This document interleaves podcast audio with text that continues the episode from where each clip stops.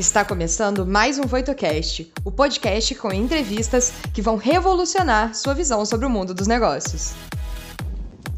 Olá, pessoal, sejam bem-vindos ao VoitoCast. Eu sou Daniel Scaba, cofundador e CEO da Ibitec, e falo diretamente de Israel, a nação das startups. É com grande prazer que acompanharei vocês nessa imersão ao ambiente tecnológico, inovador e disruptivo que temos por aqui. Sempre com convidados experientes e interessantes, e cada episódio diferenciado, visando vocês que adoram o mundo de empreendedorismo e inovação. Nos encontramos no nosso próximo episódio. Olá, sejam muito bem-vindos e bem-vindas. Eu sou a Bárbara, Head de Conteúdos e Inovações na Voito, e vou trazer algumas perguntas do público e os principais insights que vão ajudar você em sua jornada, complementando sua experiência. Nos vemos em breve. E pessoal, now I would like to invite Professor Alon Wolf for a chat about how to integrate research, innovation, and technology in biomechanics. Hello, Alon. Thanks for accepting our invitation. Hello, Daniel. Thank you for inviting me. Alon is a professor in the Faculty of Mechanical Engineering at Technion Institute of Technology in Israel. For me, it's an honor to have you here today. I received my degree in engineering of computers from Technion many years ago. Besides many achievements, Professor Wolf founded a biorobotics and biomechanics research lab with the goal of developing fundamental theories and its applications medical robotics and biorobotics. Today, Alon is the Vice President for External Relations and Resource Development in Technion. Alon, Technion has become this leading academic and research institute in the world when it comes to technology and innovation. What are the main milestones of this centenary organization? Well, actually, the, when you're talking about the milestones, you have to go back really almost one more than 100 years ago. Exactly. The reason and the and and why the technion was established. This the technion was established in this in in 1912 the cornerstone was laid here in haifa. This was part of the ottoman empire. It was a village. It was not even a city. Before the country the israel israel was established. And with the vision that in order to build a country you need to build the ecosystem uh, to make it a reality. You need to have engineers, scientists that will develop the roads, the electrical system, the water system, the agriculture, the electronics later on, etc., etc. So in many ways, the Technion was actually the milestones of the development of the Technion, as you asked me, are embedded, are combined with the milestones of the development of the country. And we see as part of our mission, and you know, as a Technion graduate, you also probably uh, experienced. By the way, my son is a second year student in your same in computer science, the same department that you graduated. Now nice. my son, so nice. It's a look here. So uh, as I said, if you look at the development of the country and the development of the Technion, the Technion put as a mission from day one. The Technion was established 24 years before there was a country the mission was to go side by side with the development of the country, and we feel responsibility, even until today, for the economy, for the ecosystem, the industrial ecosystem, the, the, the, the financial, the social ecosystem of the country. So, um, if you look at the development, you know, uh, the building was the first building was established in 1912, and then in 1924 we opened our gates and we started teaching because in between 12 1912 and 1924 world war one was happening here so there was no teaching. And and and and the, the main milestones were of course the establishment of the country in 1948 and then you need to develop technologies for roads electricity water later on you know stepping you know forward water desalination because of this area um, and and um, and then um, you see the microelectronics, which was also started here at the Technion in the 60s because Israel had uh, difficulties to, to, to get uh, microelectronic technologies. So the Technion stepped in and said, hey, let's develop a microelectronic facility on campus and it will serve the entire country. So in many ways, the microelectronics, the well-known microelectronics uh, ecosystem of Israel started here at Technion. Later on, the nanoelectronics, now uh, quantum mechanics, and one of the main thing, or my, one thing we are very proud of, of, of course, are our graduates. Our graduates, like yourself, are key people in industry and economic in, in, in Israel and, and worldwide. And, and, and they made a big difference. Uh, Dov Moran with the memory stick. The memory stick was invented by a Technion graduate.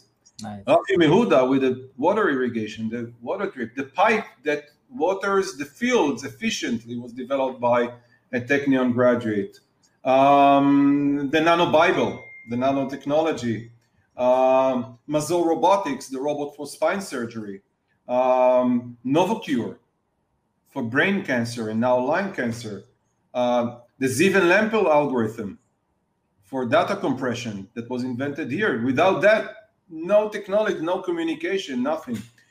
And this actually happened because the country developed, the needs developed, and the Technion had to develop and build itself side by side because of the sense of responsibility that we feel. So, not many universities in the world have the privilege um, to develop and, and be, be responsible in many ways in it for the development of a country.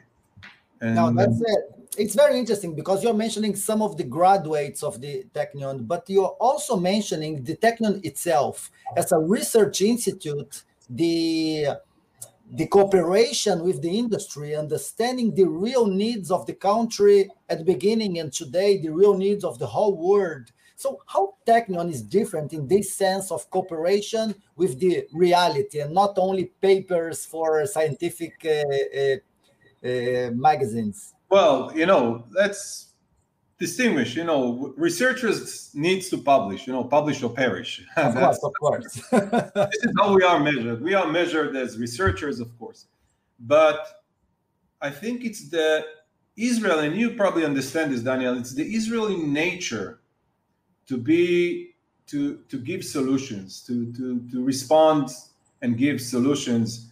And it's something that drives us uh, along the way. And in that sense, we were always connected and we are always connected with the industry. And we have a huge project now, smartifying the industry in Israel, making it more I4. Those who are not, you know, there is the high tech. The high tech is, is good. But what about the mid tech and the low tech? If they don't become digital, they don't become smart, they will not survive. You know, Forbes predicted two thirds of the companies in the world globally will not survive uh, the I4 revolution, the Industry 4 revolution, and, and we feel responsible for that. So we build bridges between academia and the industry to build a, a, a dynamic ecosystem where um, you know our R&D research on campus is then implemented in industry that becomes more advanced, therefore attract more talented students that we have to educate so creating some kind of a, a ecosystem that one feeds the other, uh, the, the, the, academy, the technion, the industry, the industry feeds back the, the, the university. Um, and um, and as I said, it's it's part of the Israeli, um, um, I would say, DNA of of operation, where you know, failure is not is not a bad word word in Hebrew. Actually, it's very good. You know, if you fail, you learn. You learn more from your failures than from your success. Actually, in Israel, there is an annual festival. I don't know if you've ever been there, Daniel. I encourage you to go.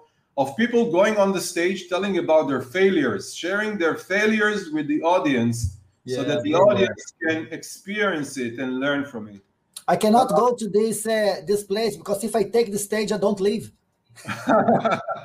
but you know, fail, failure is builds you up, and and we're not afraid to fail. You know, some other cultures, failure is something which is it's exactly it's it's um, um, it's something that you cannot recover from. Uh, and again, add to this this the sense of responsibility that we feel like you know uh, you know we have responsibility for the development and for what is happening here um, and of course, the directness. You know, the fact that we can talk and chat like this. I think the Brazilians people, as far as I experience it, it has a little bit the same. You know, open, being open, being open to hear, to get critics. You know, it's okay. Let's move on. Let's see how we can build on that. So this put all this ecosystem, this whole culture together, and if you understand why Technion eh, with industry works so so well, you know we've we've taken some um, um, um, very serious measurements uh, and, and, steps lately. Uh, companies are coming into campus. PTC just signed a, an agreement that they move their PTC is one of the global, well, the world largest corporate in, in industry four uh, it's, a, it's, a, mega company from the United States. They have a big risk R&D center in Israel. They're moving their R&D on campus. So researchers, students, postdocs could go work there, integrate there. Their, their researchers could work in our lab. So there's going to be an ecosystem here feeding wow. itself. And we're looking for more companies to come on campus and build this, this ecosystem when one benefits from the other and together one and one equals three, not two. One of the most impressive milestones, in my personal view, was when Technion was chosen with Cornell to be the, the center of technology in New York and not MIT and not Harvard. How do you explain that? Well, I'll give you what uh, Mayor Bloomberg, when our pre uh, previous president, uh, uh, Peretz Lavie, um, was invited to New York when when Mayor Bloomberg announced that Technion and Cornell are the winners. He asked uh, Mayor Bloomberg, you know, I can understand why you approach Cornell, why you approach Carnegie Mellon, uh, why you approach Stanford, you know, Berkeley, MIT, but why did you approach Technion? And Mayor Bloomberg said that because you're the only university in the world who could, who took Jaffa oranges and converted them to semiconductors. Fantastic. So that's that's the answer. Um, and you know, the vision of Mayor Bloomberg was to make New York the Silicon Valley of the East Coast. Now, it was really he's a visionary, and he made it happen. And if you follow now all the reports it is happening. You know, New York, I think, is second after is is actually getting even closer to the Silicon Valley. It's creating there's an ecosystem there of innovation, of startups that you know happens on this island, on Roosevelt Island, somewhere between Manhattan and Queens, just across from the UN building. Uh, it's a beautiful campus. I encourage everyone who's in New York to visit it. Take the tram from the Second Avenue and 59th Street. It's a beautiful ride and it's an ecosystem where you, innovation is in the air. It's it's about innovation. So um, yeah, that's that's that's why we were probably asked. No, that's incredible. And the other place in the world where Technion has a strong position is China. There's a branch of Technion in China. Now, my question to you is that okay, we do have Technion methodologies and principles, but also have the mindset of the Israelis. So how this uh, technology uh, way of doing things, Technion way of doing things works in China with a completely different way of thinking and doing things?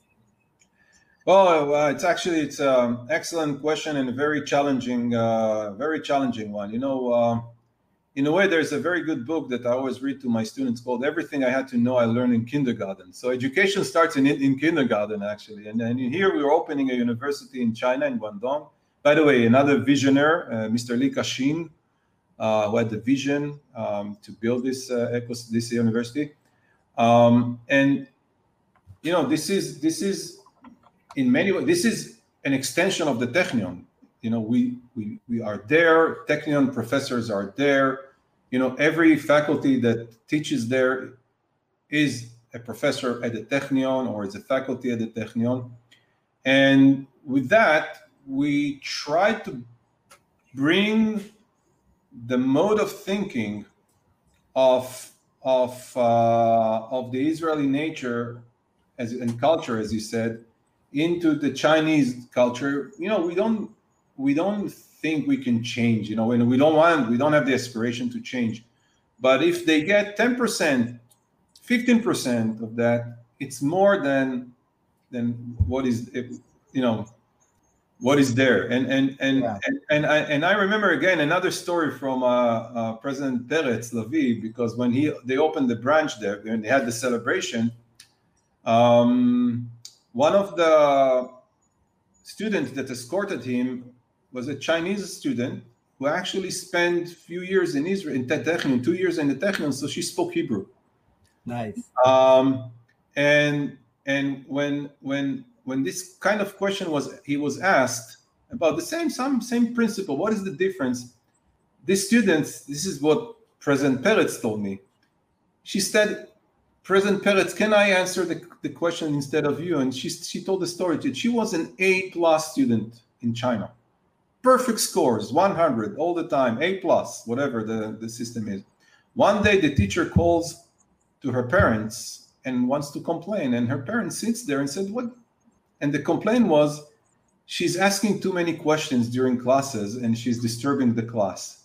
And she said, This thing would have never happened in Israel or at Technion because the first thing my students do when I teach them something is, Alon or Professor Wolf, I have a question. I think you have something wrong there. They always challenge you. They always want to know and they always ask questions. So if we were able to bring a little bit of this spirit to ask questions, not to be not not to be afraid to ask and question, and always doubt, um, and it's a bit a little bit about you know the Judaism, Judaism, you know the the Talmud, you know you, you probably know this, Daniel. You always you sit together and the whole idea of sitting together and learning this chapter in the Bible or in the Talmud is to argue. Yes. And to debate. So if exactly. we can bring this a little bit, uh, we'll. Yeah, the, the famous the famous say two Jews, three opinions. Oh, three opinions is four, five opinions, ten opinions. Who knows how many opinions? Yeah, exactly. Well, another impressive uh, uh, milestone of Technion is actually the Nobel Prizes. Uh, yes. Technion uh, has, uh, or the Technion uh, professors, they won few Nobel Prizes. So, my question to you is what makes an institute to be able to get to this level and achieve a Nobel Prize? And the other side, what a university that uh, won a Nobel Prize uh, gets back in terms of um, whatever? Well, let's go for your second part. You know what the university gets, of course, fame, glory, inspiration to others, attract more brilliant professors, more brilliant students, more more everything. Now, how you do it? First, you want to provide your professors, your faculty member, the best infrastructure that you can give them. You know, when we hire, it costs us about a million dollar in average to hire a new faculty. Someone who finishes PhD, did his postdoc two, three years somewhere over the sea in a top university, then comes back to Technion. Costs us about a million dollars. I'm not talking about his salary or something. I'm talking about investment in his lab, equipment, etc. When I say in average, I mean the mathematician may need just a pen and a paper, but in life sciences and engineering, you may need an MRI scanner, which costs $10 million. So if you average, it's a million dollar. Last year, the year of the corona, we hired 35 new faculties, which means wow. Technion invested $35 million in average in building those labs, state of the line, state of the art, you know, technology and, in infrastructure. So they have they have all they need to run.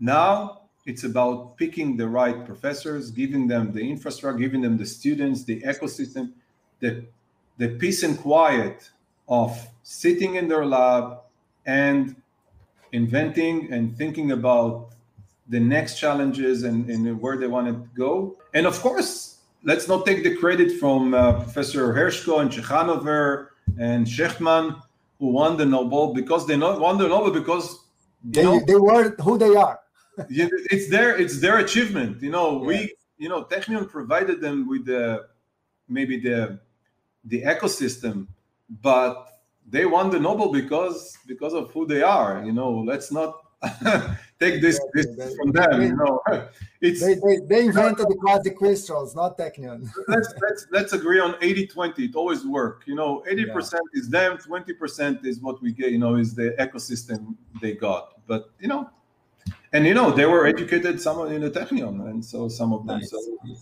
yeah. So uh, let's talk about about your million dollar because uh, you founded uh, the biomechanic biorobotic lab in Technion, and uh, you mentioned a little earlier about uh, Mazor Robotics. Uh, that is one uh, important achievement of a graduate, but in this area. So can you tell a little bit about the the biorobotics, biomechanics projects aimed to rehabilitation of human beings? And how do you see the future of this area? How Technion can actually help in this area in the whole world? Um, you know, I, I did my PhD here, and uh, my part of my PhD was the robot for spine surgery, was Mazor, and then I I moved on to Pittsburgh. I spent a few wonderful years in Carnegie Mellon as a postdoc and then faculty, and then I returned and I, we opened there another company called Med Robotics for snake robot for general surgery, perform surgery all over the world now. So um, and and and you know with these two technologies, and it's very not many universities have so many, and we have other robots that came out of this university. This is a big impact on on humanities, on mankind. The fact that people have high technology performing surgery on on you know when there is a need, it's a great benefit. You know the risk for spinal injuries during surgery before the robot was invented was 10%. One out of 10 patients, according wow. to literature, came out of surgery with some kind of a defect in the spine, in the spinal cord. And with the robot, it's 100%. You know, the fact that we're using now the snake robot for Med Robotics for minimally invasive surgery all over the body saves people life. Um, now, the work I continue to do in the, in the, in the lab we do is, is actually taking and this is really unique environment that we have at the Technion is the combination of engineering and medicine. You know, the Technion has engineering, life science, and, and, and, and, and, and, and exact sciences, and a medical school. And this ecosystem of en- engineers, life science, exact science, and medicine is an amazing combination where you can take technology from bench to bedside, from the lab all the way to the patients because we have the doctors affiliated with the medical schools, we have the medical centers, and we do that very often. Now, my work is focusing really on that, is understanding the pathophysiology, what goes wrong in the body. Biomecha- I, I do biomechanics, you know, biomechanically, and then trying to develop technologies that assist those people with the specific problems, whether it's you know, hip or knee osteoarthritis, whether it's spinal problems, whether it's balance, neuromuscular problems, or whether it's a child that is born without a hand and needs a helping hand. And this is a project that we do it philanthropically and we give all over the world. We develop robotic and prosthetic wow. hands for free, low cost, printed for children all over the world, children even from Brazil. Some people from Brazil got the hand. Uh, we do it because it's our way of thinking the world and the you know the global village of what we have so nice. taking the technology and the knowledge and actually implementing it to the benefit uh, of, of, of mankind in Israel and, and worldwide. You know, not just in Israel, in Brazil, in the UK, in Gaza in the West Bank, in, in, in Jordan, and in Syria. We gave hands to refugees in Syria. Doesn't matter. You know, Incredible. a child is a child. Doesn't matter where he is. This is beautiful, uh, especially in uh, in these crazy days. Uh, thanks a lot uh, for sharing with us. What are the main areas where Technion today is involved and impacting the world? So in uh, the last two years with the new administration, we've decided to take, you know, Technion is built from 18 departments. By the way, going back to your one of the first question you asked, you know, we developed like this because we developed and these these were needs. You know, Israel needed an aerospace or aeronautic department. We opened a department of and which which is the only one in the country, which in a way is a is a headache for an administration to run 18 departments, but then you have a competition between them, so they create some kind of innovation. Yes. Now, in the last two years, we've decided to build another layer on top of the faculties, the departments, and these are uh, kind of hubs, virtual hubs, around what we call the challenges of the 21st century. Okay, first one of them is human health, another one is energy and sustainability, and the last one is smart industry or digital industry. So in these hubs, we've created an environment where professors from all the campus interact together, postdocs, students, hired together by all the departments. We still keep the departmental structure, but we have those research infrastructure, or excuse me, research uh, hubs to host professors from all over um, uh, the campus to create innovation or new thinking. So we want to create an environment where professors from architecture, uh, aeronautic, mechanical engineering, medicine, and chemistry meet and come up with an idea to serve and, and, and, and, solve some kind of a health issue or, or quality of life uh, improvement under the Human Health Initiative. The pillars if you imagine the Human Health Initiative as a temple or as a building, the pillars are challenges like neurodegenerative diseases, cancer, heart disease, aging, etc. The horizontals are disciplines, robotics, AI, material science, electrical engineering, etc. The interaction between the disciplines and the challenges is where all the excitement is happening. So we're moved for discipline centered research to challenges centered wow. research. Uh, of course, basic research will still have to take place in the labs, but we, tr- we create this environment around those great challenges of the 21st century human health, energy and sustainability, and advanced manufacturing and digital industry. And we focus all our efforts uh, uh, to solve these, these challenges. So creating a multidisciplinary uh, uh, environment in each of these clusters, each of these uh, hubs. Inspiring, absolutely inspiring.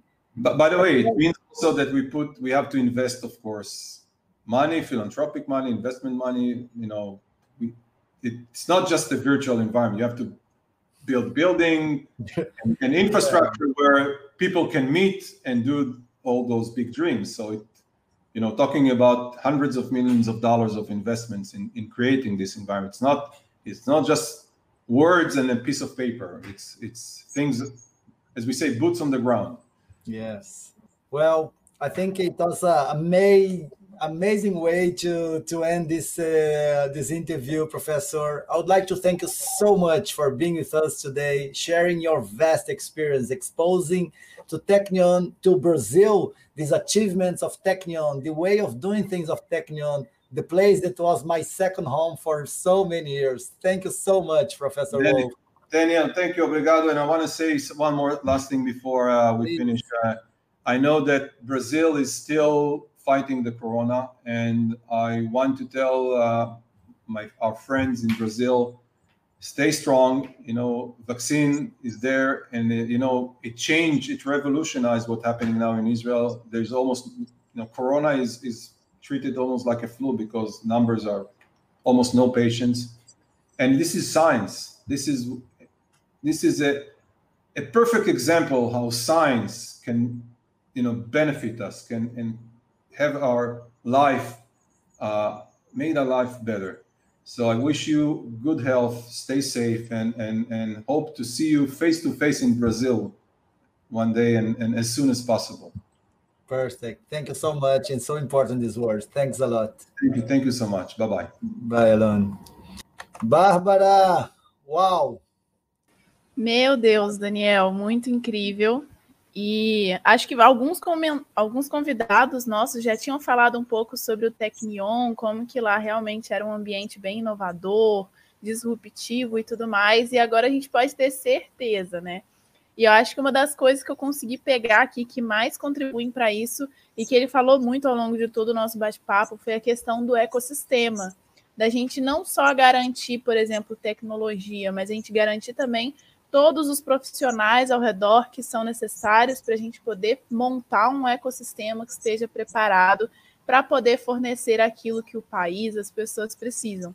Então, eu acho que essa foi uma dica muito bacana, porque isso funciona no Tecnion, não é à toa, né? Que você falou aí sobre os Nobel, enfim, várias agremiações aí também que o, o Instituto consegue. E não é diferente também com empresas, né? No mundo do empreendedorismo, a gente precisa garantir esse ecossistema também e até mesmo qual que vai ser ali o propósito da empresa, de que forma a gente está contribuindo para esse ecossistema que a gente está inserido. Então, eu achei muito bacana essa questão. É, ele também falou algo que vários convidados nossos falam, que é a questão de não ter medo de falhar, de realmente pegar, ir lá, colocar a cara, a mão na massa, e se errar foi um aprendizado. Ele comentou também sobre essa questão de ter um evento em que várias pessoas se reúnem para falar sobre as suas falhas, né? Incrível. Eu já ouvi falar sobre um desses que teve aqui em Juiz de Fora há um tempo atrás. Fiquei com muita vontade de ir também, porque com certeza é um, um ótimo aprendizado, né? A gente aprender com o erro de uma outra pessoa que falhou, mas que já sabe o que, que ela fez de errado e que agora pode estar ali disposta a ensinar também. Então, achei muito interessante. E para mim, o macro mesmo é a questão do ecossistema. A gente precisa pensar de forma ampla e não só pensar ali no específico que a gente está querendo tratar e tudo mais. Não, achei incrível esse final que ele mencionou, que o Tecnion mencionou esses três grandes pilares, que é a saúde humana, que é a questão da energia e sustentabilidade, e por último a indústria avançada como três grandes temas, e aí pessoas de todos os departamentos, de todas eh, as faculdades dentro do Tecnion vão se juntando para pegar um dos desafios ou alguns desafios desses grandes temas. Eu já acompanhei alguns projetos que nasceram dali e hoje já são empresas com solução incrível no mundo inteiro. Realmente é, é esse pensamento diferente de uma faculdade não manter é, como sempre foi, senão como que eu posso me manter relevante e continuar atuando nesse mundo muito mais ágil, muito mais complexo do que era no passado. Realmente incrível e, como eu falei, um orgulho muito grande de ter sido um estudante da faculdade e estar aqui conversando com o professor Wolf. Com certeza. Inclusive, isso me deu mais dois outros insights. Um deles foi quando a gente estava falando sobre a vacinação de Israel, e uma das coisas que foi falada foi justamente a questão de Israel conseguir unir vários profissionais diferentes em prol ali de um mesmo objetivo. E aí, por Exatamente. isso, conseguiu sacar nesse sentido. Tem tudo a Exatamente. ver com isso que você acabou de falar também. E o isso. outro ponto é justamente a questão de realmente desafiar as pessoas, de trazer esses desafios, não é simplesmente uma situação, são desafios que existem, precisam ser resolvidos e as pessoas estão motivadas para poder conseguir encontrar essa solução, né? Então, entra até naquela questão que ele falou do, da professora que reclamou do aluno porque estava perguntando demais. Então, assim, Exatamente. isso realmente é algo que não pode existir. A gente precisa desafiar as pessoas, fazer com que elas realmente se sintam instigadas a, a conseguir desenvolver ideias novas, inovadoras e tudo mais. Isso mesmo. Maravilha. Bárbara e pessoal, eu queria agradecer a vocês novamente por estarem aqui com a gente hoje e entendendo como é que é a base de todo esse movimento da, de inovação, que são as pesquisas científicas, que são as universidades. Um grande abraço. O que você achou do episódio de hoje? Não se esqueça de dar o play no próximo e nos seguir na sua plataforma de podcasts favorita para não perder nenhum episódio novo. Ah, você também pode nos seguir nas redes sociais. Os links estarão na descrição desse episódio. Nos vemos em breve. Até lá!